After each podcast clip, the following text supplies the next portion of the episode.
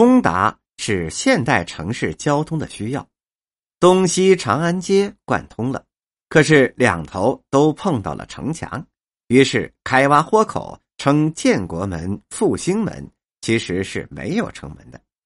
拓宽长安街的工程主要是在新中国成立之后进行的，截弯取直，留出了绿化带和临街新建筑的建筑物用地，拆除了许多胡同和四合院。包括著名的东单牌楼和西单牌楼、安福胡同、霞公府、双塔寺，并非一条长安街呀。以国庆十周年十大建筑为代表的许多地段都在拆迁扩建，于是就凸显了保护文物和古都风貌的问题。比方说，与长安街连为一体的天安门广场的扩建，要把金水桥、华表、石狮子拆掉。遭到了吴晗、梁思成等专家学者的强烈反对，他们昼夜守护文物，市政部门才做了让步。又比如像文京街与景山前街的连接处，为了截弯取直，竟然要把团城墙给拆掉，遭到激烈的反对。最后还是周总理出面说服了市政部门，才保留了这座国宝。为了交通便利，宏伟的北京城墙、门楼、箭楼。被陆续拆除了，真的拆的让人心疼啊！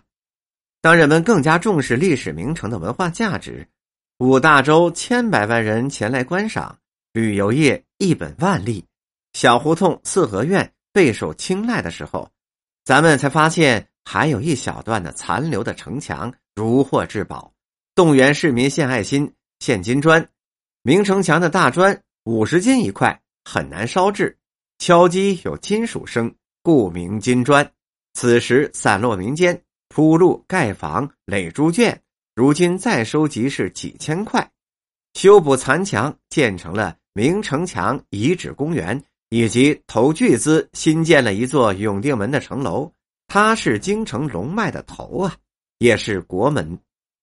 北京城的建筑格局确有是龙脉中轴线，南端永定门是龙头，向北延伸。经正阳门、天安门、午门、太和殿、乾清宫、鼓楼、钟楼，直到奥林匹克公园。北京奥运会开幕式燃放烟火，天空出现的大脚印儿，就是沿着龙脉一步步走向鸟巢的。为何要在天空走啊？中轴线上国宝太多了，不容践踏。老北京这种南北不通行的建筑格局。凸显了长安街贯通东西的重要性。几经扩建和延伸，东到通州，西至石景山，已非十里长街可以形容了，功能也就更加齐全了。一九五九年的十大建筑半数依临长安街，人民大会堂、历史博物馆、电报大楼、民族文化宫、军事博物馆，还可以加上北京火车站。改革开放新时期的沿街建筑。更大和更多了，代表作当属国家大剧院，直到二零零九年还在扩建长安街。六部口的百年邮电局被拆除了，这是家门口啊！我寄信、订报刊、取稿费、买油品，至少来过两百回。此前还有首都电影院、长安大戏院、鸿宾楼、又一顺、同春园餐馆，包括笔者亲眼看着拆迁。心里充满了留恋之情。香港回归祖国的倒计时牌树立在天安门广场的东侧。解放前，这里呀还是英国的兵营。两次鸦片战争，清政府被迫割让了香港，租界九龙。东交民巷也划出了十一国的租界。帝国列强的枪炮就架在东长安街这片地方，距皇城百步之遥。